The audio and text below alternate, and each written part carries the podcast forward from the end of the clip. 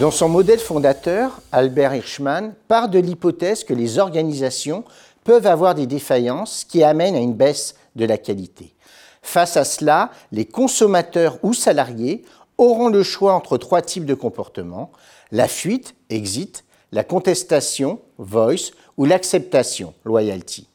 Exit est la situation dans laquelle le client ou salarié mécontent décide de quitter son organisation, que cela soit une entreprise, institution, enseigne ou une marque, en vue de rejoindre une organisation concurrente.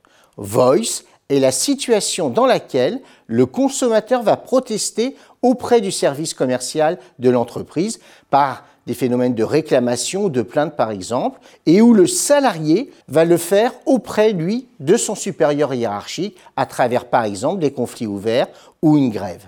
Enfin, loyalty est la situation dans laquelle le consommateur insatisfait reste fidèle au produit et à l'enseigne et où le salarié, mécontent, continuera de se taire, ayant confiance dans la capacité de l'entreprise à trouver des solutions à son problème.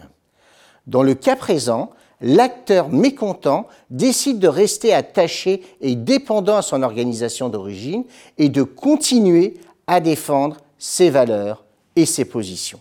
Ces dimensions vont être par la suite reprises et enrichies par le sociologue Guy Bajois, qui va y ajouter une autre forme de réaction au mécontentement, la résignation, apathy, en effet, Guy Bajois reprend l'analyse d'Albert Hirschman et propose d'ajouter une quatrième catégorie.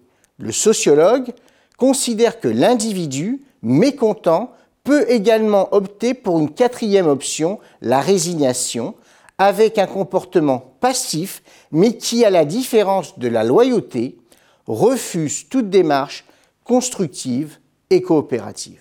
Selon cette logique, on peut définir l'apathie ou la résignation comme étant un état d'indifférence avec une tendance à renoncer par dépit.